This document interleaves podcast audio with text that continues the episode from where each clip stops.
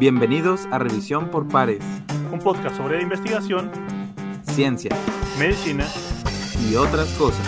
Yo soy Adrián Verdines. Y yo, Rodrigo Terán. Sean todos bienvenidos. Bueno, vamos a, vamos a continuar, este, a comenzar otra vez. Este, hoy venimos con un tema un poquito random, ¿no? Que es este, los exámenes pues ya sea de lo que le digan en su institución, de investigación, de metodología científica, de medicina basada en evidencias, inserte aquí cualquier materia que englobe lo que conlleva este, pues, metodología, o como se llama en su institución, este, e información científica, ¿no? Porque se saca de onda la raza de que, ¿cómo diablos me van a preguntar todo esto que estoy aprendiendo? Eh, ¿Cómo me van a preguntar tipos de estudio? ¿Cómo van a preguntar pruebas estadísticas? ¿Cómo que vienen casos clínicos? Vamos a hacer como que todo lo que pasó antes no pasó. Exactamente, pero hay que recortar como 8 minutos de, de, chat, de, de plática para el editado de Spotify. Porque recuerden que nos pueden encontrar en Spotify. Tarde, también pero no se encuentran. Y también en Apple Music. ¿O cómo se llama? Sí, Apple. Este. Google Podcast. Google Podcast. Overcast y directamente en Anchor también. Anchor FM. Y que muchas gracias, de hecho, ya hemos, este, nos hemos tenido varias, este, ¿cómo se, hemos tenido ya visitas de más de las que esperábamos en un principio. Tengo que admitir que muchas más. Muchas más. Esperábamos tres, pero pero pues ahí ya eh, eh, le hemos echado ganas y desafortunadamente estas últimas semanas hemos estado un poco ocupados porque hemos tenido exámenes, presentaciones, eh, guardias, pues lo clásico. Este, lo de siempre. Lo de siempre. Y, pero, y aparte tuvimos un examen este, que era algo importante para, para nuestra, bueno, pues para nuestra evaluación como residentes. Y pues teníamos que dedicarle un poco de tiempo a eso también. Así es que en nuestro caso, pues bueno, en el caso de todos, pues se llama el, examen de grado, ¿no? Que es el examen que presentas para pasar. Y que, este, aunque las residencias son clínicas, también incluyen mucho de esto de investigación, ¿no? Eh, buena parte del examen, al menos en el caso mío, digo, yo no presenté el tuyo, pero venía mucho de investigación. No, de hecho también. muy considerable.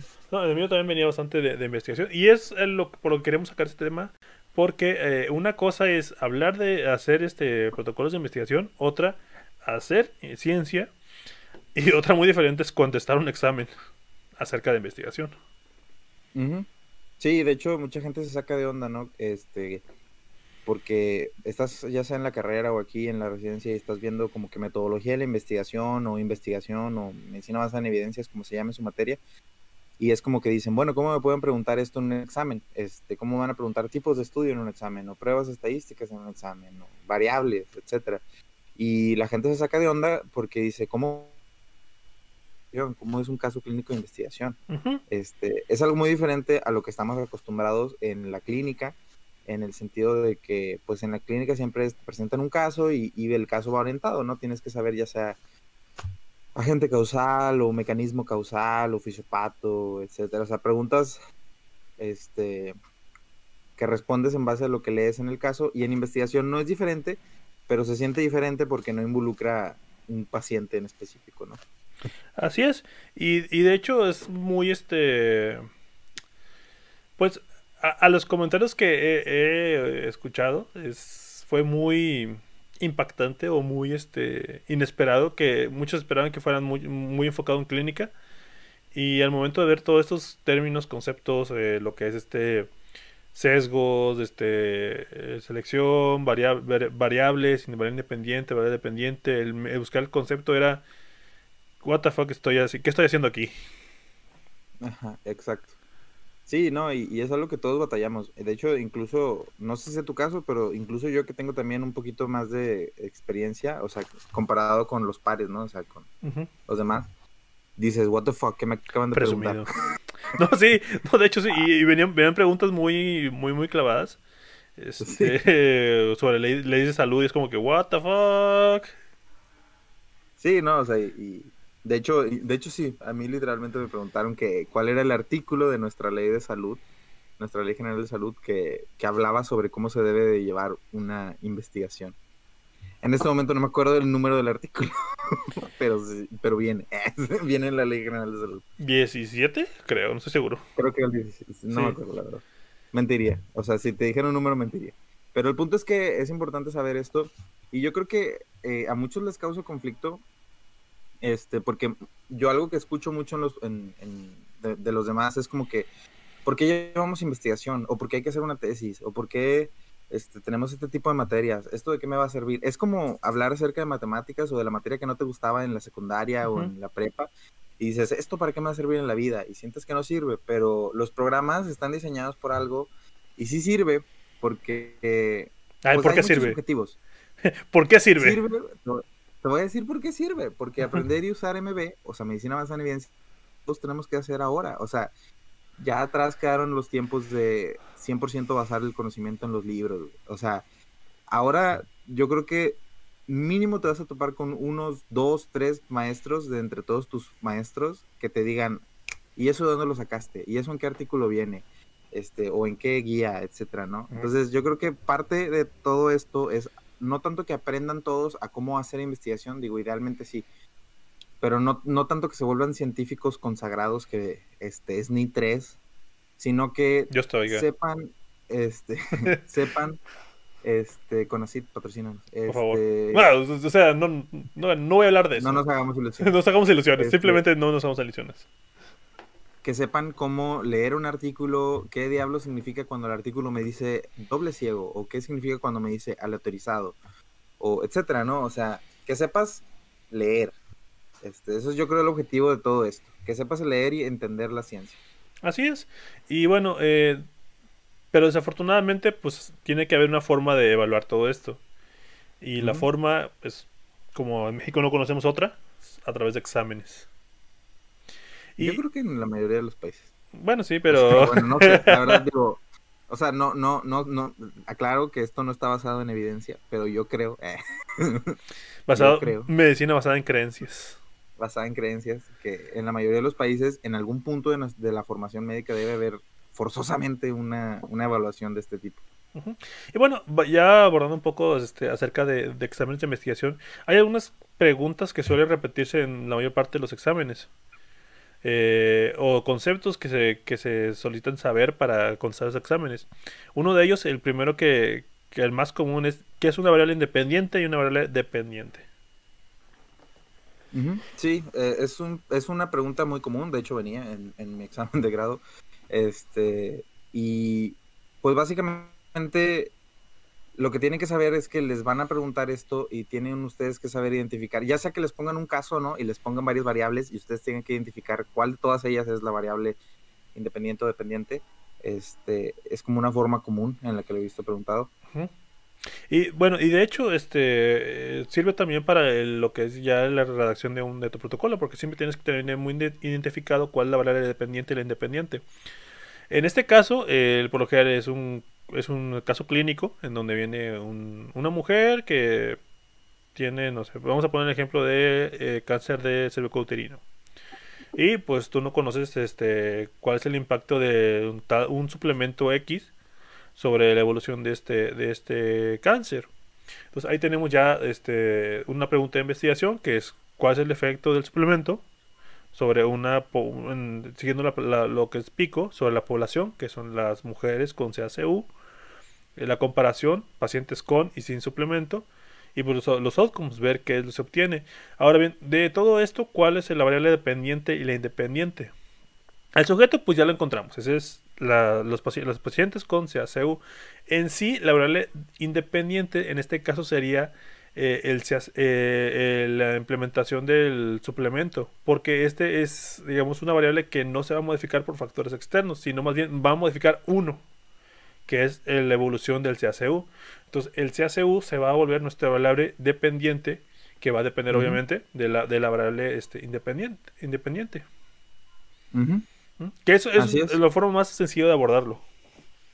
Sí, o sea, básicamente eh, la independiente es una que no se, no se va a modificar por las demás y las dependientes sí, es otra manera de verlo, simplificada. Este, claro que pues este, la simplificación a veces conlleva que se compriman los datos. Pero sí, Eso, es muy común que nos pregunten por variables, este, que identifiquemos el tipo de variable eh, de cada. Es algo muy común. También, por ejemplo, eh, yo creo que son preguntas muy comunes ver eh, acerca de la pregunta de investigación que hoy te dijiste, las porciones, ¿no? De un planteamiento del problema slash pregunta de investigación, que serían, por ejemplo, magnitud, este, trascendencia, eh, eh, vulnerabilidad, ¿no? Etcétera. Eh, básicamente digo, esta es, una manera, una manera de, verlo, es como que cuando tienes un problema, ¿no? Este, siempre hay como que, ejemplo, ¿no? digamos, este, volviendo con DOC, ¿no? por ejemplo, sabemos que las campañas de DOC, este, no sé, digamos que sabes que son de, baja, la gente, las mujeres no se van y, y hacen un DOC, entonces, lo ideal sería que sí, ahí hay una discrepancia, ¿no? Ahí hay algo que sabe, detectas que no es como debería ser y que y, que y como tal no es.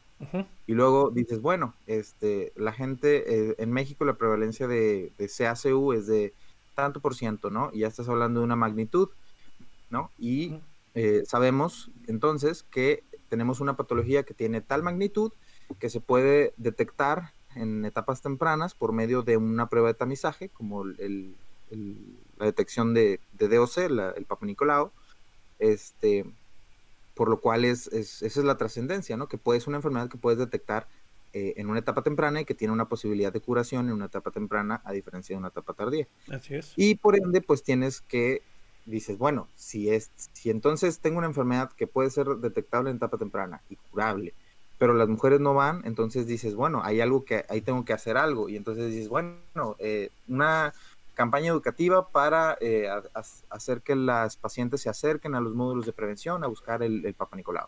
Y esa es la vulnerabilidad, ¿no? Por poner un ejemplo. El punto es que les van a poner, a lo mejor estás, está usted en, un, en una comunidad y sabe que este, la prevalencia es de tanto, de DOC, sin embargo, de CACU, sin embargo, pues este, la prevalencia de DOC es baja. Y quieres ver por qué. el punto es que sepas identificar cuáles son las, las porciones de un planteamiento del problema, ¿no? O sea, la discrepancia, la magnitud, la trascendencia y la vulnerabilidad, que son básicamente las, las más, las importantes que te van a dar un problema, un planteamiento del problema. Sí, y de hecho, este, todos estos también son parte que te piden en el protocolo. Los protocolos te piden este que escribas tu vulnerabilidad, tu trascendencia, tu magnitud. Este, y pero es eh, importante porque en este, eh, por lo general los exámenes de este tipo son muy de conceptos, entonces tienes que poner específicamente qué significa cada uno de esos conceptos. Eh, otra cosa que también viene bastante común es la presencia de sesgos.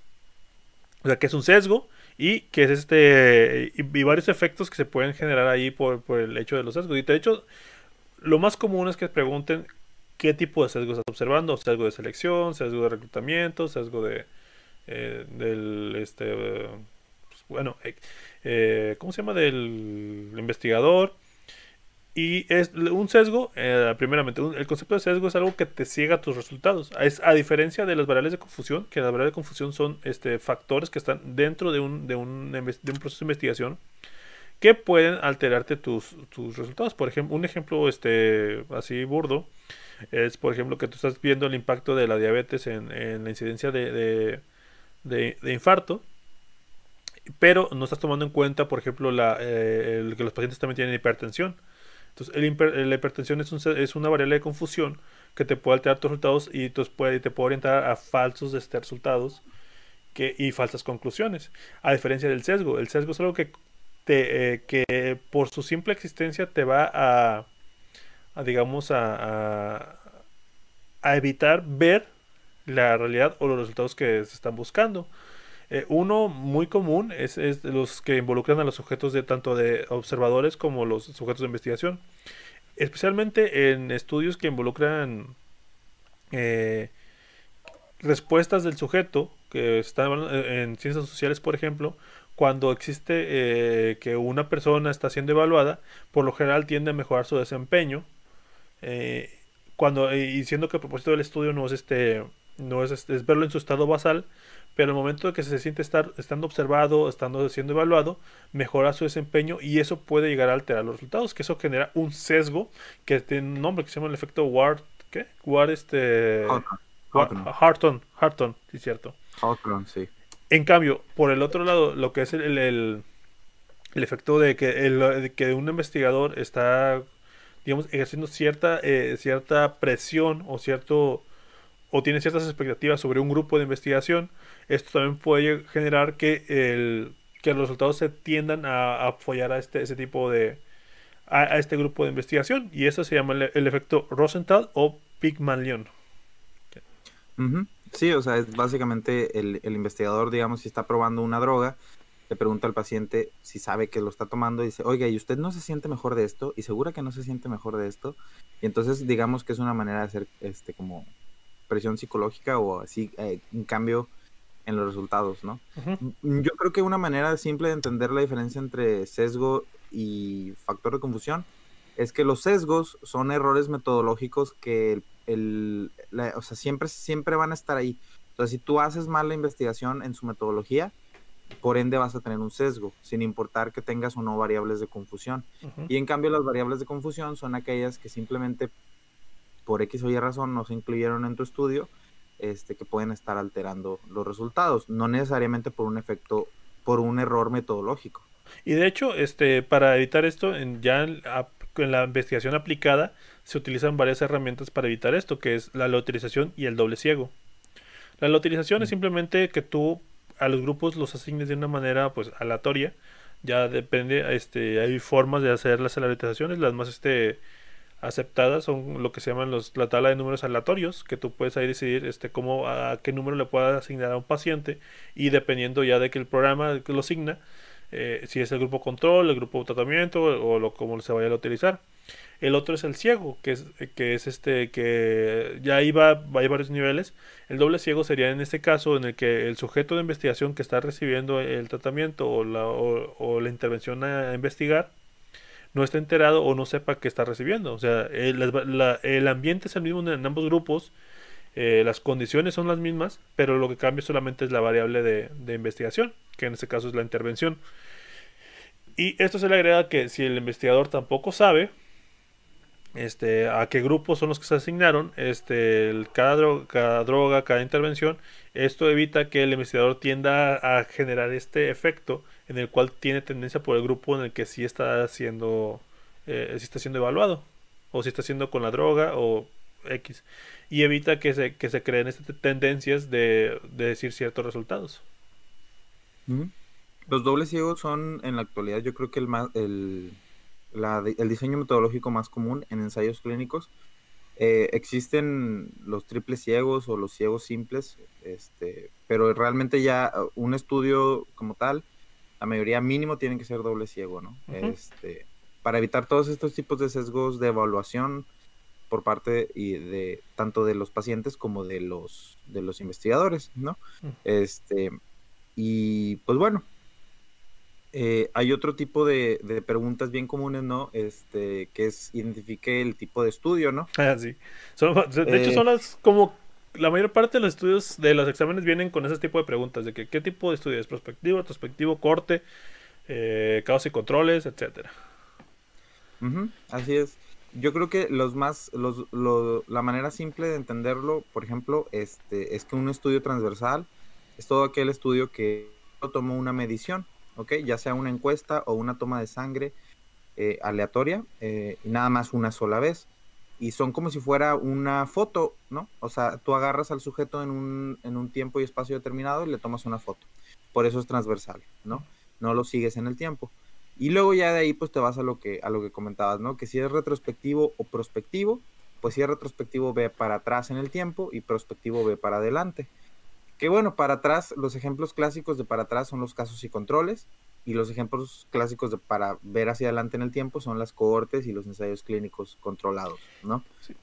Que de hecho, ya, me, ya, sé, ya se te metes un poco más, te clavas un poco más, ahí puede haber varias variaciones de cohortes retrospectivas, de que eh, casos y controles, eh, que, que los este que son más complejos en cuanto a su diseño, Pero básicamente es esto. Si es para retrospectivo, es un caos y controles. Si vas de prospectivamente hacia el futuro, son cortes.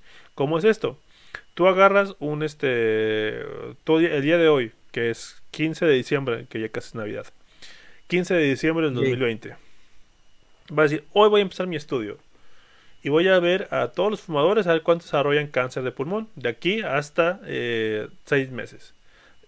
Esas evaluaciones que voy a hacer de aquí a seis meses es un estudio prospectivo. Y voy a estarlos este, evaluando continuamente, etcétera. En cambio, y ese es un estudio tipo corte.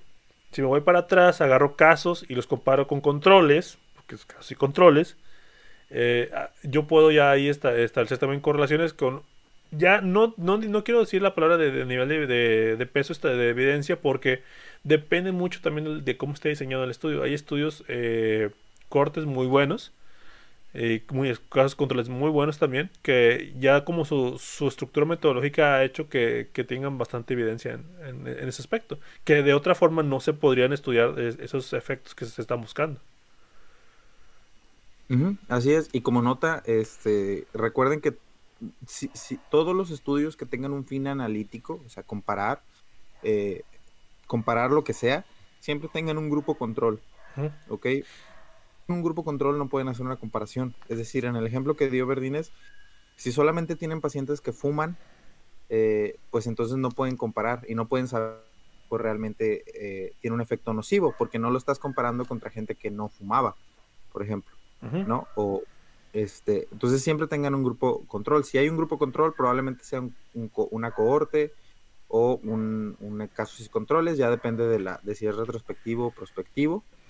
Porque pues los ensayos clínicos ya son eh, harina de otro costal, es mucho más fácil identificarlos porque en ellos la diferencia radica en que es un experimento y son los únicos que son un experimento como tal. En los otros nada más estás observando al sujeto, en este sí es como que a uno les están dando tal o cual intervención y a los otros no. Entonces, esos son muy sencillos de identificar en ese sentido. Nótese que las intervenciones no necesariamente tienen que ser medicamentos, también pueden ser, por ejemplo, si a unos les diste una plática sobre cómo eh, tomar, cómo contar carbohidratos, pues a lo mejor tus diabéticos de ese grupo van a salir mejor en sus glucosas que los que no. Y ahí la intervención es una plática, ¿no? O sea, una plática o ponerles un examen a unos y otros no, etcétera cualquier cosa que le hagas a uno que no le hagas al otro es una intervención. Vamos a recapitular. Eh, ensayos clínicos, eh, intervención.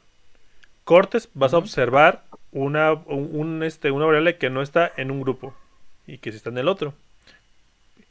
Cortes para adelante, caos y controles para atrás, exactamente lo mismo. Y transversal solamente vamos a evaluar cómo se encuentra una población en un momento determinado ya sea por encuestas, verle estudios de laboratorio, etcétera. Pero eh, cada, y cada uno te va a aportar información diferente. En un examen estos son como que los puntos más claves que tienes que, ir a buscar. Este, hacia, eh, ¿Cuántas veces se evalúa el paciente? ¿Cuántos este, va hacia adelante o hacia atrás en el futuro? ¿Tiene grupo control? Y si es experimental. Con esos cuatro puntos uno ya puede ir así como que sacando cuáles son los, este, los tipos de estudio. Así es. Sí, y, ya con eso es importante que lo sepan identificar porque si no luego hay preguntas en cascada que si no la contestaste bien esa pregunta de qué tipo de estudio es, las demás te las vas a sacar mal también. De hecho, sí, lo, lo, común es que es que la que sea algo como que ese tipo de estudio, ¿qué aplicarías en ese tipo de estudio? De que lo más común que me ha tocado ver es estás en un rancho, en ese rancho tienes 500 vacunas y tienes 1500 este, habitantes para vacunas para sarampión, un ejemplo. Este, y te preguntan, este, ¿cómo sabrías, o sea, en, en base, eh, con evidencia, cómo sabrías, este, qué tipo de estudio aplicarías para saber cuál es la prevalencia de, sarampión? Pues ahí tienes que hacer todo el estudio de transversal para saber cuál es la prevalencia de, sarampión en, ese momento. Ok, este, dices, ok, pero pues quiero ver de manera retrospectiva para ver cuántos, este, cuánto les va peor que, cuánto les va más mal que a los que no les daba mal haces, un corte, que lo, voy a ver de manera prospectiva para ver este, ahora sí, buscar variedades muy específicas, por ejemplo, la edad. A los pacientes de mayor edad les da peor este con, con el sarampión que a los que no tienen este, a los más jóvenes, etcétera. Y al final de que, oye, y esto sí les voy a hacer una intervención de prevención de, lavado de manos, a ver si eso reduce la incidencia de, la enfermedad. Entonces, eso de un solo caso clínico se parten, te puede preguntar cualquiera de los tipos este de, de, ensayos, de estudios, perdón. Muy cierto, muy cierto. Otro, otro, fíjate que ahorita que dijiste lo del rancho, me acordé de otro tipo de preguntas que muy comúnmente las hacen sobre la porción de sensibilidad y especificidad. Ah, sí, cierto. Eh, siempre es así como que usted se encuentra, ¿no? En su, en su comunidad, este, y quiere hacer un programa de detección temprana de cáncer de mama, o por ejemplo. Este, y luego te preguntan, o sea, tú dices, ah, pues qué fácil, ¿no? Mamografías, pero no te van a preguntar eso. Te van a preguntar qué tipo de prueba necesitas, si una que tenga alta especificidad o alta sensibilidad o que el bajo costo, que alto costo, etcétera. O sea, ahí, ahí tienes que saber entender los conceptos de sensibilidad, de especificidad, los valores predictivos positivos y negativos y decir, bueno, este, necesito este tipo de prueba. Que, que generalmente las pruebas de tamizaje este, son pruebas que son muy sensibles, pero que son, bajo, son de bajo costo, ¿no? Eh, eh, un ejemplo es la mamografía. Es, es más, eh, es más barato y más asequible hacer una mamografía que, por ejemplo, hacer este, ultrasonidos a todas las pacientes o resonancias magnéticas, etcétera, ¿no? entonces son pruebas que son baratas, son fáciles de aplicar a una gran cantidad de población este, y que son de bajo costo a comparación de las demás, ¿verdad? Y, con alta sensibilidad. ajá, con alta sensibilidad. Y ya cuando tengas, esas te van a decir, ah, bueno, la paciente tiene un BIRATS 3, un BIRATS 4, un BIRATS 5, y ya dices, ah, bueno, a las que tengan estos BIRATS necesito hacerles la prueba de confirmación, que sería, por ejemplo, eh, no sé, el siguiente paso sería un ultrasonido mamario, este, y ver la posibilidad de hacer biopsia, etcétera, ¿no? Eh, que ya sería una prueba más costosa, pero que sería más específica, ¿ok? No sería tan sensible porque necesito es que me diga quiénes no están enfermos y quiénes sí. Por eso necesito una alta especificidad. Siempre son bien comunes este tipo de preguntas. O sea, es importante porque es una manera muy común y muy práctica de aplicar el concepto de sensibilidad y especificidad a la práctica diaria. Porque mucha gente dice como que, ah, bueno, pues es que, ¿por qué no le hacemos PCRs a todos en vez de pruebas de antígenos, no? Y es porque, pues porque ya vimos que las PCRs cuestan un buen dinero. este, y que son, son más difíciles de hacer porque conllevan más tiempo, conllevan más recursos, no, no cualquiera tiene eh, asequible una máquina de PCR, etcétera, etcétera. Claro, sí, tengo por ejemplo, Tener un paquetito que lo abre el, el y te saca sangre y te hace una prueba de antígeno de COVID, que son las, las que han demostrado tener la mayor sensibilidad, las que están aprobadas por la FDA, por favor. no, no, cualquiera. Y de, antígeno, no de anticuerpos. Los anticuerpos tienen la salada basura. Este. o sea, sí tienen utilidad, pero no para un caso agudo. Ajá. Y ese es, una, ese es un ejemplo de una prueba este, sensible. Porque ahí este, te va a decir que tienes un. O sea, que si sale positivo el resultado, tienes una muy alta probabilidad de tener la, enfermedad. Perdón, este, es, este, es negativa, es que no tienen enfermedad. Perdón, las, pruebas muy sensibles son las pruebas que si salen negativas, tú estás confirmado de que no tienen la enfermedad. Es casi seguro. Casi seguro, lo más probable es que no tienen enfermedad. Las pruebas específicas son las pruebas que este, me va a matar el doctor por haber dicho eso, esa burrada. Pero las pruebas, sí, eh, por las pruebas específicas son las pruebas que son, este, si el resultado es positivo, o sea, que si tiene enfermedad, son, este, es altamente probable que esa enfermedad sí la tengas. Este, exactamente. Y bueno, por ejemplo, pues, una prueba muy específica es el PCR. Entonces, si sale positivo es que pues, si tienes este, eh, la, enfermedad. Aunque puede que no sean tan sensibles. Como es el caso de la PCR. Y, ahí, y ahí, por ejemplo, o sea, en las pruebas te puedes aventar un rollo, ¿no? O sea, Pero eso es lo importante de lo que te van a preguntar. Este, que sepas cuáles son sensibles, específicas, bajo costo, alto costo, etcétera. Ese tipo, de aplicabilidad, ¿no? Qué tan fácil es. Dices, ah, pues sí, aquí en la ciudad a lo mejor es más asequible un PCR, pero si estoy en un hospital rural donde no tenemos máquina de PCR, pues bueno, a lo mejor es más fácil aplicar pruebas de, antígeno, etcétera. Ahí es jugar con lo que te está diciendo el caso. Y bueno, este, ya por los últimos puntos es también el eh, los diferenciar los tipos de estudio, que ya lo hablamos, y algunas recomendaciones que tú darías para este lo que es aprender eh, o leer de investigación. Eh, yo creo que lo más importante, no sé qué pienses tú, pero es eh, leer, por un lado, leer artículos, pero a mí me ayudaba mucho eh, agarrar cierto libro. Hay libros diseñados para, para leer, investigación. Hay uno que me gusta mucho, que lo descubrí, bueno, lo descubrí recientemente y me gustó mucho. Dije, ah, ojalá hubiera encontrado este libro antes. Este que se llama Essential Evidence Based Medicine este, de, Dan Mayer. Eh, eh, es un libro muy bueno porque por secciones te va guiando en cómo, cómo leer un artículo, ¿no? Eh, otra, pueden llegar a buscar, muchas universidades tienen journal clubs, que son como clubs de lectura, pero de artículos, y entonces tienen sus guías, y entonces tú puedes buscar como que journal club checklist, y este, son como que checklist de qué tienes que ir checando al, no sé, si es un artículo de tipo casos y controles, bueno, revisa esto. Entonces, si tú lees el artículo con la checklist de un lado y el artículo del otro, puedes ir viendo si el artículo tiene este, buena calidad, qué le hace falta, etcétera, etcétera, para que vayas identificando como la, anatomía de un artículo, por así decirlo, eh, y sepas cómo leerlo. Buscar libros como ese que, que les recomendé o checklist clubs y leer un artículo a la par. Yo creo que eso es lo más importante porque esto es como la clínica, o sea, todos podemos leer cómo poner un catéter venoso central, pero hasta que estás ahí y ya lo vas a poner, dices, ay caray. Ah, caray. ¿cómo, era?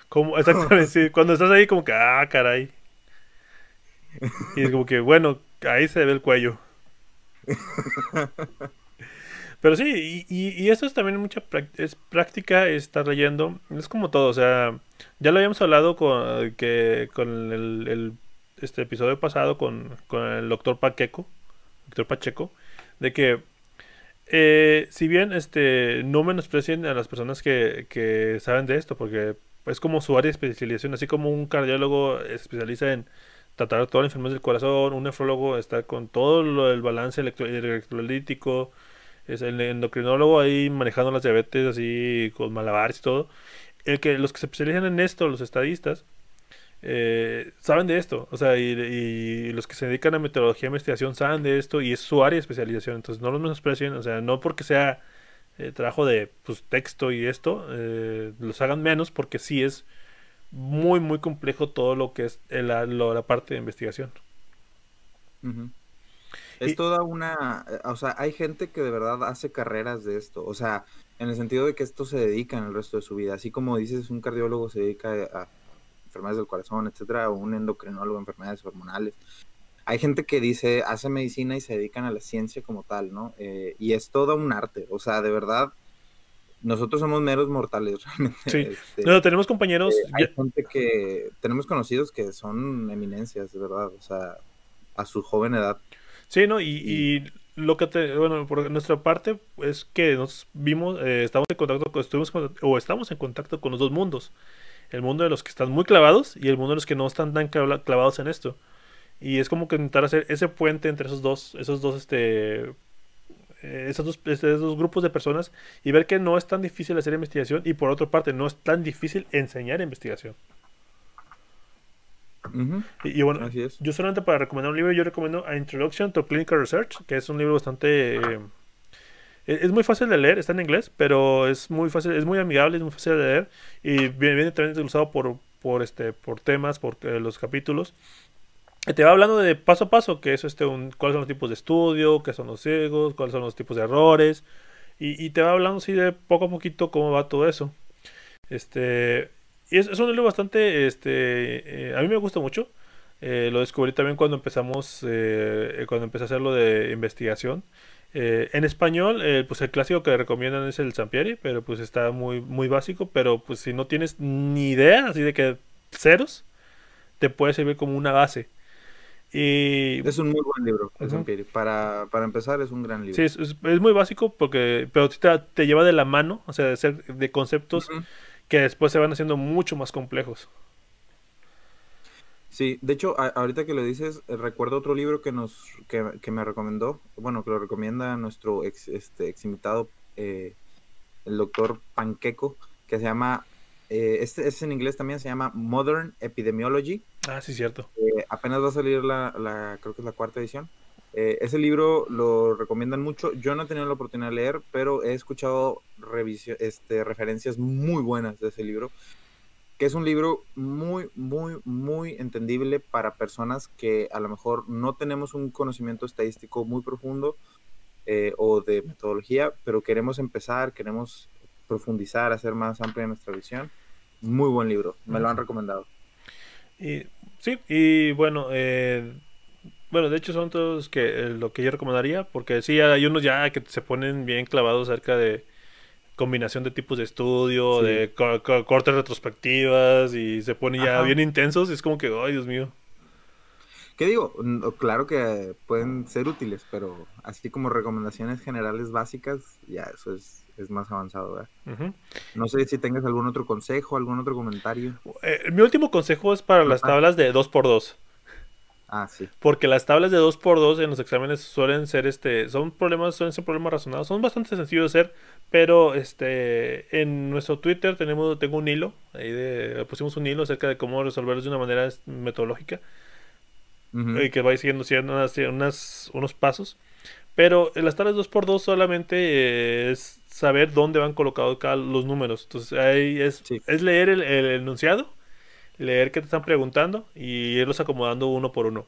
Eh, no son tan difíciles porque a fin de cuentas eh, la fórmula para hacer la, la, sensibilidad y especificidad no es tan complicada, pero es solamente saber acomodarlos, dónde va cada cosa.